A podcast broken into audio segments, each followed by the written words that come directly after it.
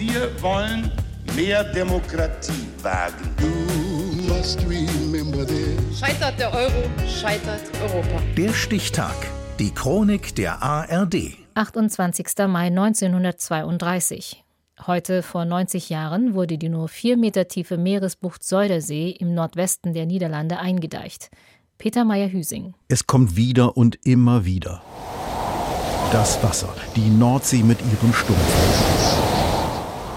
Überflutet das Land, tötet das Vieh und auch die Menschen.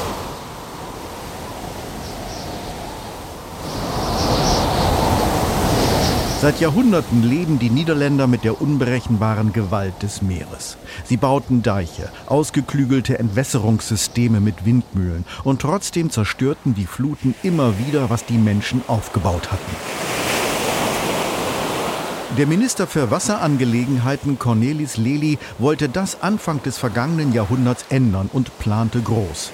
Die Meeresbucht Säudersee könne man eindeichen und dann trockenlegen, sagte Lely. Zu aufwendig, zu teuer, erwiderten die Kritiker. Der Plan blieb liegen.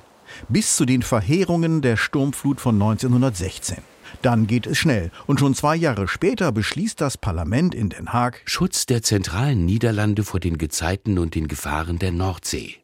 Erhöhung der niederländischen Nahrungsmittelproduktion durch neues Landwirtschaftsland, bessere Kontrolle des Wassers durch die Umwandlung der ungebändigten Salzwasserbucht in einen Süßwassersee. Dann rücken 5000 Arbeiter an, Schaluppen, Kräne und Bagger. Zigtausende Tonnen Steine werden gesetzt, Lehm und Sand aufgeschüttet, mit Reisiggeflechten stabilisiert, alles in zwei parallelen Linien durch die offene See. So nadern wij unser erster Triumph. So nähern wir uns unserem ersten Triumph. Ein Teil der See ist zugeschüttet. Und nach fünf Jahren steht der Damm, 32 Kilometer lang, 90 Meter breit.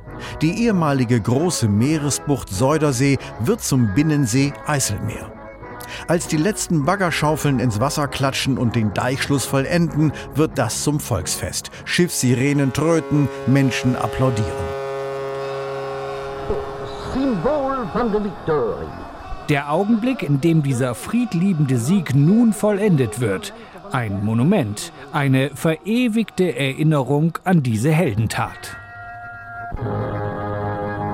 Wir wilden das zien, wir wilden dabei sein. Wir wollten das sehen, wir wollten dabei sein. Zu guter Letzt, nach einigen Aufschüttungen des Lebens, sah ich, wie sich das Wasser zurückzog. Und ich rief, der Deich ist dicht, der Deich ist dicht. Der Deich ist dicht. Erinnert sich eine Augenzeugin an den großen Moment. Aber das war nur der erste Schritt im großen Plan des Cornelis Lely. Nun sollte aus dem flachen Binnengewässer neues Land gewonnen werden, die Polder. Der Bodeningenieur Henk Eldering. Man hat so also eine, eine Badewanne sich gebaut und dann wird mit Riesenpumpen das Wasser aus der Badewanne herausgepumpt.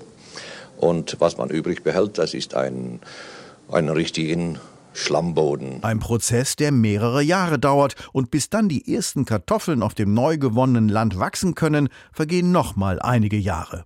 Mit dem Nordostpolder und den beiden Flevolandpoldern haben die Niederländer dem Meer 1500 Quadratkilometer Land abgerungen. Land, auf dem heute über 400.000 Menschen leben. Über den 32 Kilometer langen Afsluitdijk, wie die Niederländer ihr großes Bauwerk nennen, läuft heute eine vierspurige Autostraße.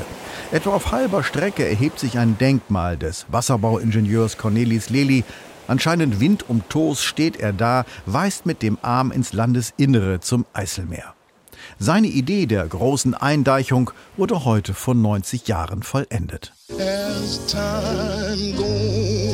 Der Stichtag. Die Chronik von ARD und Deutschlandfunk Kultur. Produziert von Radio Bremen.